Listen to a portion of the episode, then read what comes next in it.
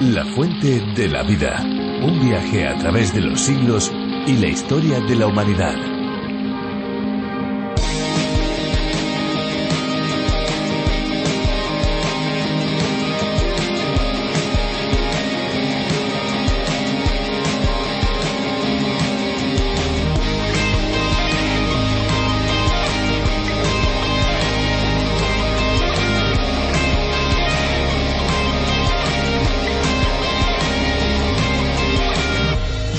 ¿Sabían que mientras la mayor parte de los ríos de la región corren de oeste a este por la presencia de los Andes en el extremo occidental del continente americano, el río Amazonas, el más caudaloso de todos, lo hace en sentido contrario? Esto es debido a una erosión. Cuando la cordillera de los Andes se elevó, surgió un canal hacia el este, pero este proceso perdió fuerza mientras que la erosión producida por el río tomaba ventaja. Con el paso del tiempo, los sedimentos se acumularon en la zona, subiendo el nivel del terreno y empujando la lluvia hacia el lado contrario. Aquí estamos una vez más preparados para disfrutar de un programa especial, un programa único, diferente y a disposición de todos. Esto es La Fuente de la Vida. ¿Qué tal amigos? ¿Cómo están? ¿Cómo se encuentran? Les habla Esperanza Suárez y les doy una cordialísima bienvenida. Pues me hago la pregunta, ¿qué hace de la Biblia un libro tan especial? Sencillamente se trata de un conjunto de documentos reconocidos como la palabra de Dios porque fueron escritos por autores inspirados por el propio Creador. Son 66 libros, más de mil capítulos escritos a lo largo de varios siglos, pero con un único mensaje coherente y verdadero. La Fuente de la Vida proporciona un medio de aprendizaje profundo de la palabra de Dios. Está en el aire desde hace varias décadas y llega a más de 80 países con sus respectivos idiomas. Qué bueno es saber que las versiones en castellano también están alcanzando a personas de otras procedencias. Tenemos oyentes de Costa Rica, de Uruguay, de Argentina, de Ecuador, de México y hasta de Canadá. Muchísimas gracias por los mensajes que desde estos lugares nos están enviando. Vamos a descubrir la Biblia hoy un poquito más, pero antes de pasar a la reflexión, vamos a disfrutar de una canción que hemos seleccionado especialmente para ustedes.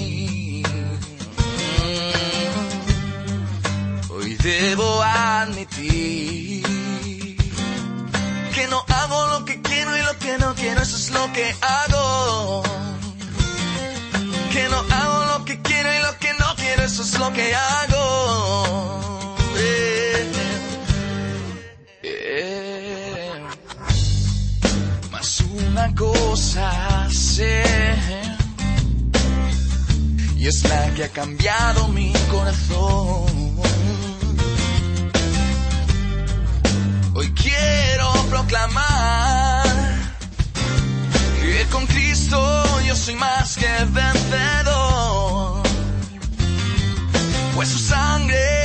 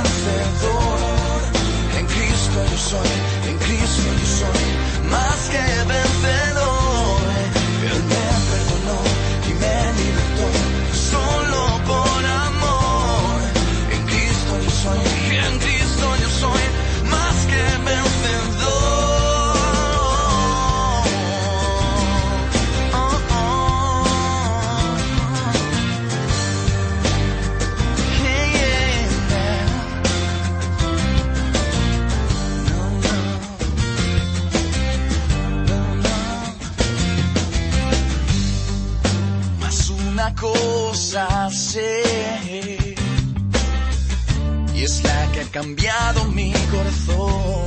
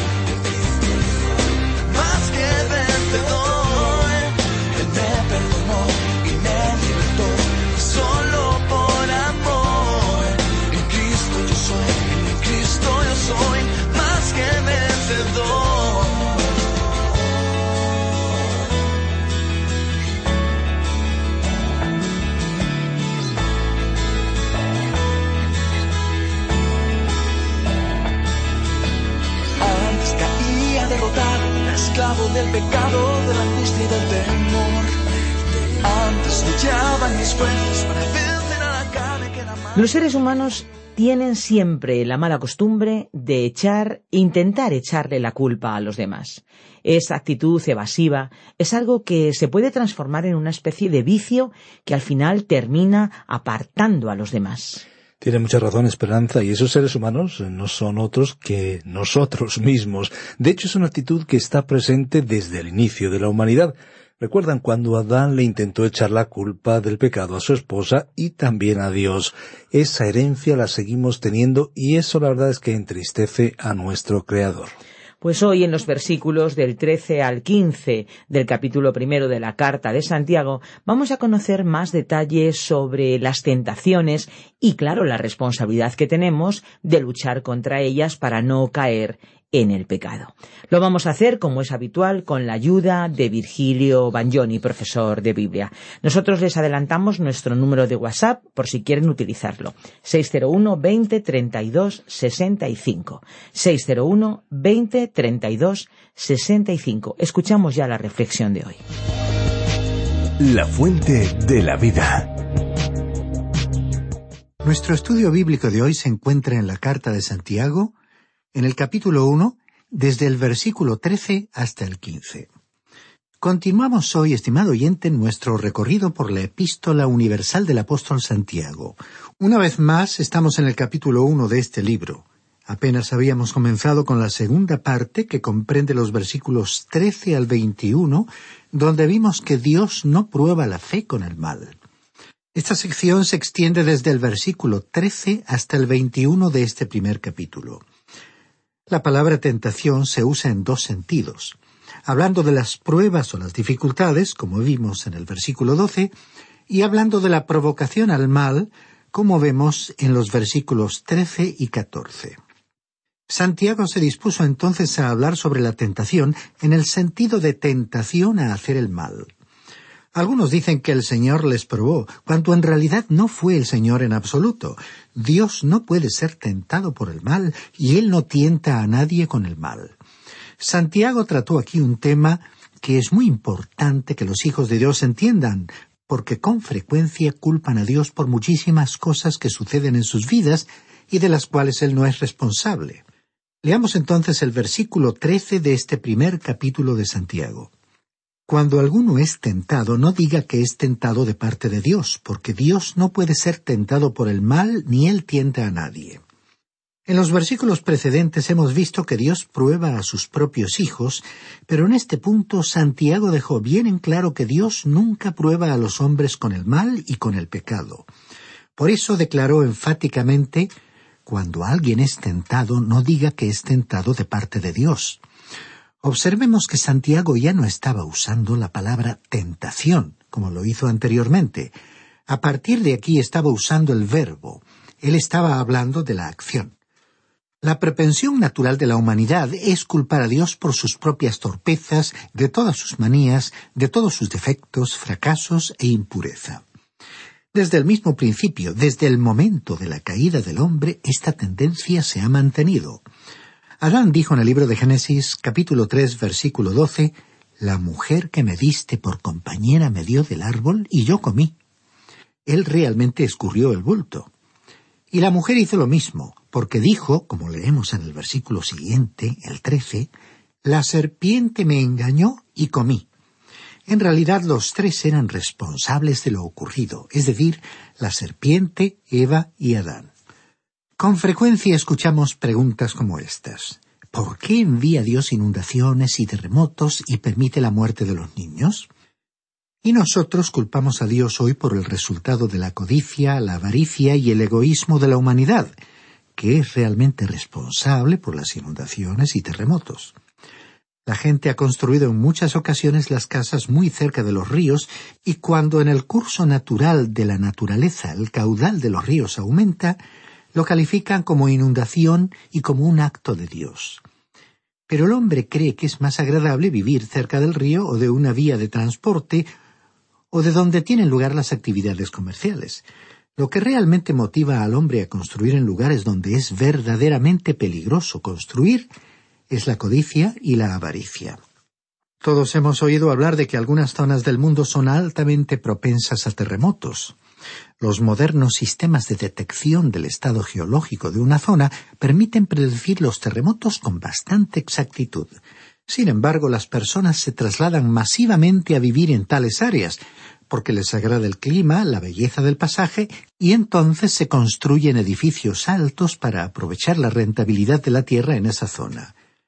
La seguridad de las personas pierde su prioridad y la posibilidad de que ocurran catástrofes va cayendo en el olvido. Por todo ello, no podemos acusar a Dios o culparle cuando se produce una catástrofe en esas zonas densamente pobladas. Los hombres también culpan hoy a Dios con sus filosofías. El panteísmo, por ejemplo, dice que todo es Dios, pero el bien es la mano derecha de Dios y el mal está en su mano izquierda. En otras palabras, la totalidad del universo es el único Dios. En otras palabras, el panteísmo sostiene que la totalidad del universo es el único Dios. Ahora, el fatalismo dice que todo ocurre como una necesidad ciega. Todo sucede por ineludible predeterminación o destino. Ellos dicen que si hay Dios, él le ha dado cuerda al universo como a uno de esos relojes que marcan el tiempo por ocho días y que luego se retiró y lo dejó.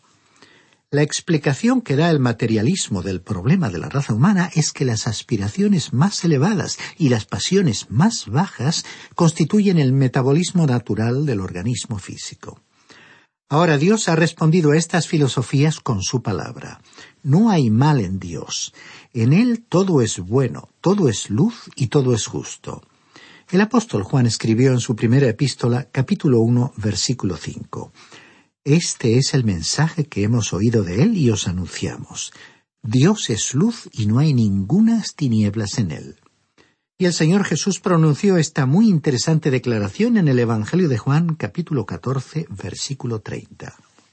No hablaré ya mucho con vosotros porque viene el príncipe de este mundo y él nada tiene en mí. Eso quiere decir que no hay mal o pecado en él, pero cada vez que Satanás se acerca a mí, él puede encontrar algo. Permítanos incluir en este punto algo que es teológico. Jesús no podía pecar. Ahora alguien podría preguntar inmediatamente entonces, ¿por qué fue tentado? En el Evangelio según San Mateo capítulo cuatro versículo siete, el Señor le dijo a Satanás, Escrito está también, no tentarás al Señor tu Dios. Dios quiere salvar del pecado, estimado oyente, y Él no tienta a las personas a pecar, Él quiere liberar a las personas. Él nunca usa los pecados como una prueba, pero Él los permitirá, como veremos más adelante. El Señor Jesús no tenía ningún pecado en Él. Recordemos su declaración, viene el príncipe de este mundo y Él nada tiene en mí. Él fue tentado para probar que no había nada en Él. Después de haber vivido aquí en la tierra por treinta y tres años, Satanás se acercó a Él con esta tentación, una tentación que apeló a la personalidad total del hombre, la parte física, la parte mental y la parte espiritual del hombre. El Señor Jesucristo no podía fracasar y la prueba o tentación fue presentada para demostrar que Él no podía caer. Porque si Él pudiera caer, entonces en cualquier momento su salvación y la mía, estimado oyente, estarían en duda. En el momento en que él sucumbiera o cediera ante el pecado, no tendríamos un Salvador. Su tentación ocurrió para probar que él no podía pecar. Hace algunos años, el ferrocarril que pasaba por cierta localidad campesina tenía que cruzar un río sobre un puente de madera. Este río durante la época del verano parecía un arroyo insignificante, pero cuando comenzaba la temporada de lluvia, aumentaba de tal manera su caudal que arrasaba con todo. Ahora, en cierta ocasión, la crecida del río provocó una inundación que se llevó consigo el puente del ferrocarril. Los ingenieros se hicieron presentes y construyeron otro puente. Esta vez lo hicieron de metal. Cuando su construcción finalizó, los ingenieros llevaron a ese puente dos máquinas del ferrocarril, las colocaron en el medio del puente y allí detuvieron su marcha. La gente de la zona se preguntaba por qué hacían eso los ingenieros. Un joven que estaba por allí observando la escena se atrevió a preguntar a los ingenieros qué estaban haciendo, y éste respondió que habían construido el puente y lo estaban probando. El joven entonces les preguntó si creían que el puente podría caer. Entonces el ingeniero le respondió enfáticamente Por supuesto que no se caerá. Estamos simplemente probando que no se caerá. Ahora el Señor Jesucristo, estimado oyente, fue tentado para probar que usted y yo tenemos un Salvador que no puede pecar. Dios no puede ser tentado por el pecado, y Dios no tienta a las personas con el pecado. Sin embargo, Dios permite que seamos tentados por el pecado. Podemos tener un ejemplo en algo que se dijo en cuanto a David. En el segundo libro de Samuel, capítulo 24, versículo 1, leemos Volvió a encenderse la ira del Señor contra los israelitas e incitó a David contra ellos, diciéndole Ve y haz un censo de Israel y de Judá. Evidentemente ese hecho era pecado. Entonces, ¿tentó Dios a David con el mal?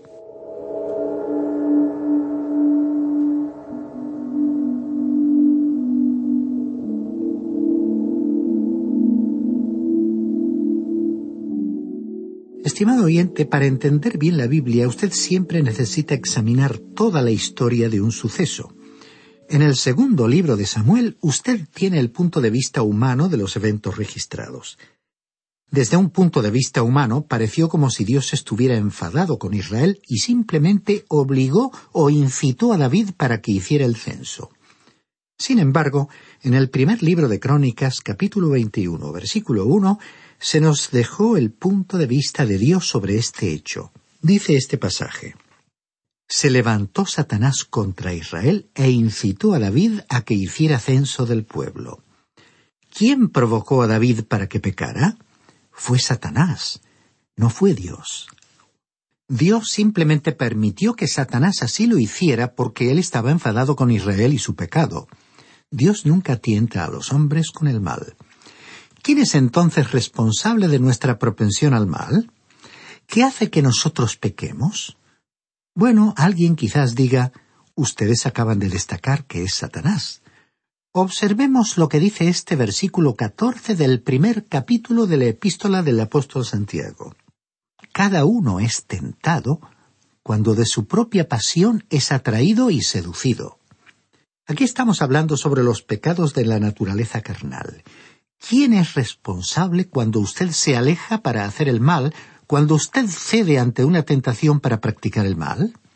Dios no es responsable. El diablo no es responsable. Usted es responsable. Dice aquí, cada uno es tentado.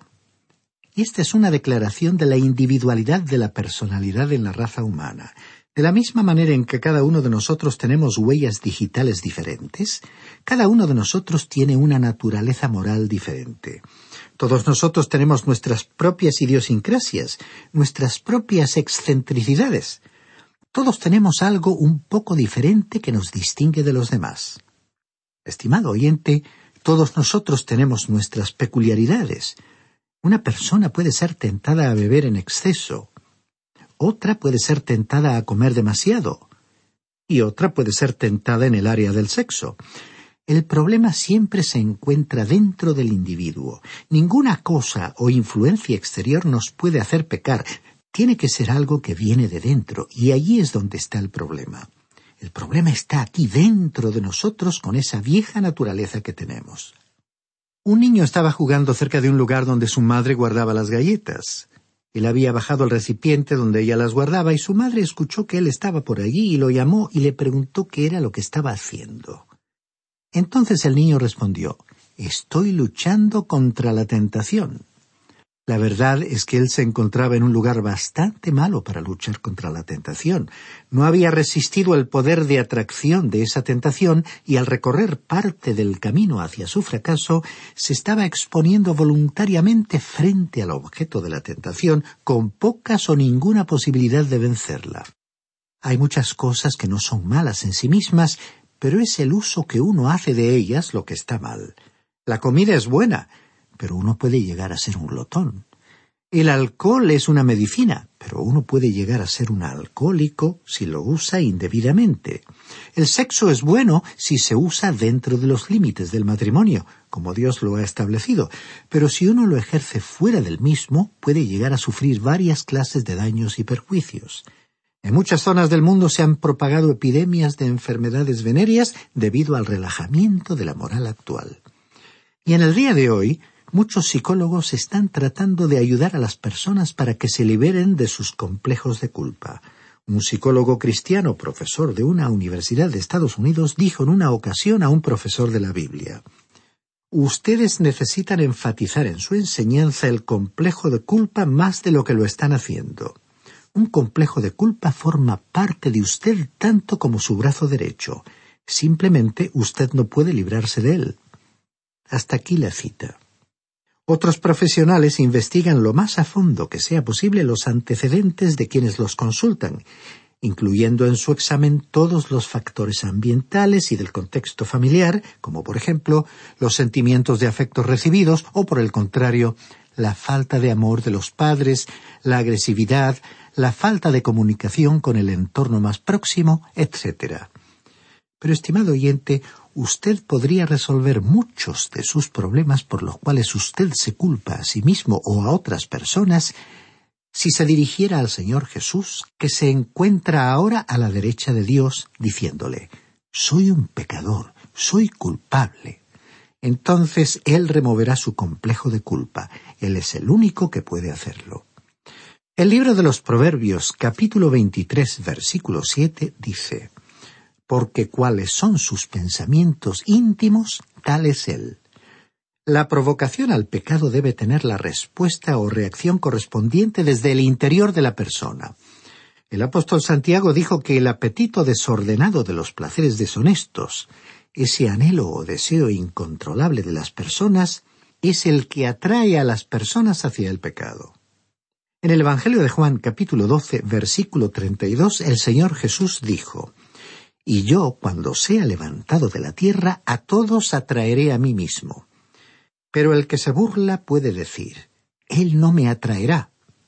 Bueno, estimado oyente, Él no le obligará a usted.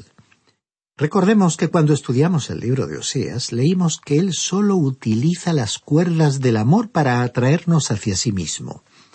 Él quiere conquistarnos y ganarnos por su gracia, por su amor. Sinceramente hablando, hoy el mal es atractivo como siempre lo ha sido. La historia bíblica nos dice que al principio Moisés fue atrapado por los placeres del pecado. El hombre puede ser seducido. El cebo puede ser colocado en el anzuelo. Si él, por así decirlo, muerde el anzuelo, es decir, si cede, si se rinde, antes de que pase mucho tiempo, ese individuo llegará a convertirse en adicto a un vicio o pecado que irá destruyendo su cuerpo y su mente. Continuemos leyendo entonces el versículo quince de este capítulo uno de la epístola de Santiago. Entonces la pasión, después que ha concebido, da a luz el pecado, y el pecado, siendo consumado, da a luz la muerte. En otras palabras, cuando el deseo del alma ha concebido, da nacimiento al pecado, y el pecado, una vez que ha sido consumado, da a luz la muerte. El apóstol Santiago utilizó aquí una palabra interesante en la primera frase de este versículo. Entonces la pasión después que ha concebido. La palabra realmente significa quedar embarazada. La concepción es la unión de dos, o sea que el deseo interno del alma se une con la tentación exterior.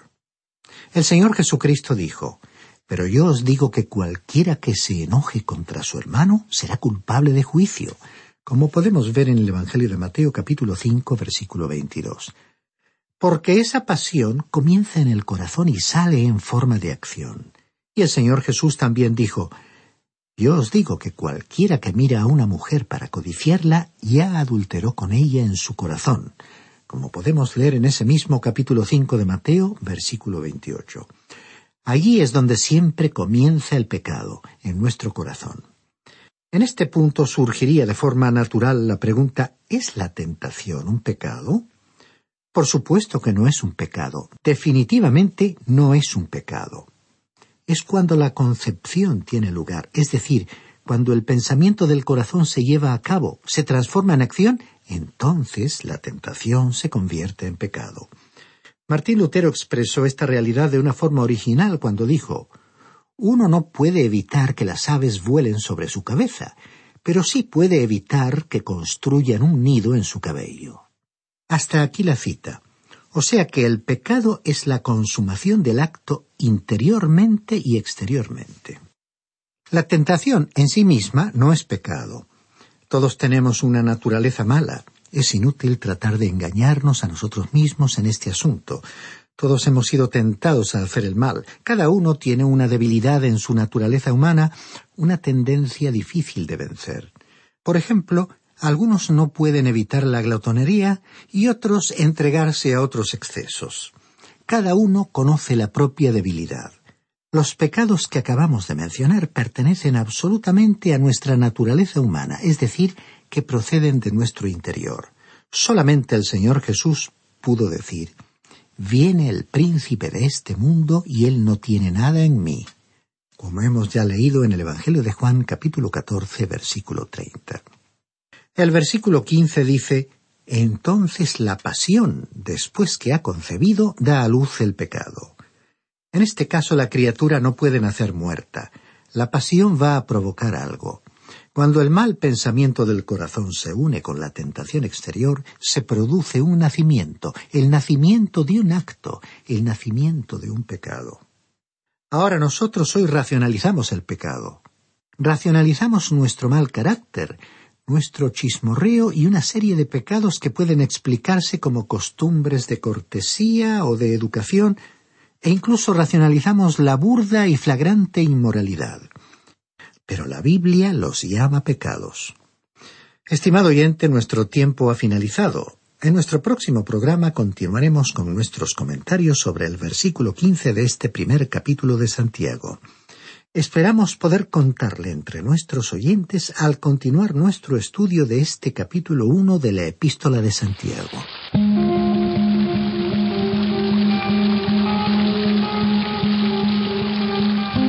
Ya estamos terminando el programa de hoy, pero no podemos irnos sin recordar que los programas están disponibles en lafuentedelavida.com y también en la aplicación La Fuente de la Vida que se puede encontrar con el nombre A través de la Biblia. Si desean contactar con nosotros, nuestros números son el 91 422 0524 y el 601 20 32 65. Y si nos llaman desde fuera de España, deben pulsar el prefijo más 34. Si quieren enviarnos un email con sus dudas, preguntas, sus sugerencias, sus inquietudes, lo que ustedes quieran decirnos, lo pueden hacer en info. Recuerden, info arroba radioencuentro.net. Y ahora sí que ya, sí que nos vamos, ya cerramos nuestros micrófonos. Pero antes de irnos hay algo muy especial que no queremos olvidar y que deseamos recordar. Y es el motivo por el que producimos y difundimos este espacio. Y es que amigos, hay una fuente de agua viva que nunca se agota. Beba de ella.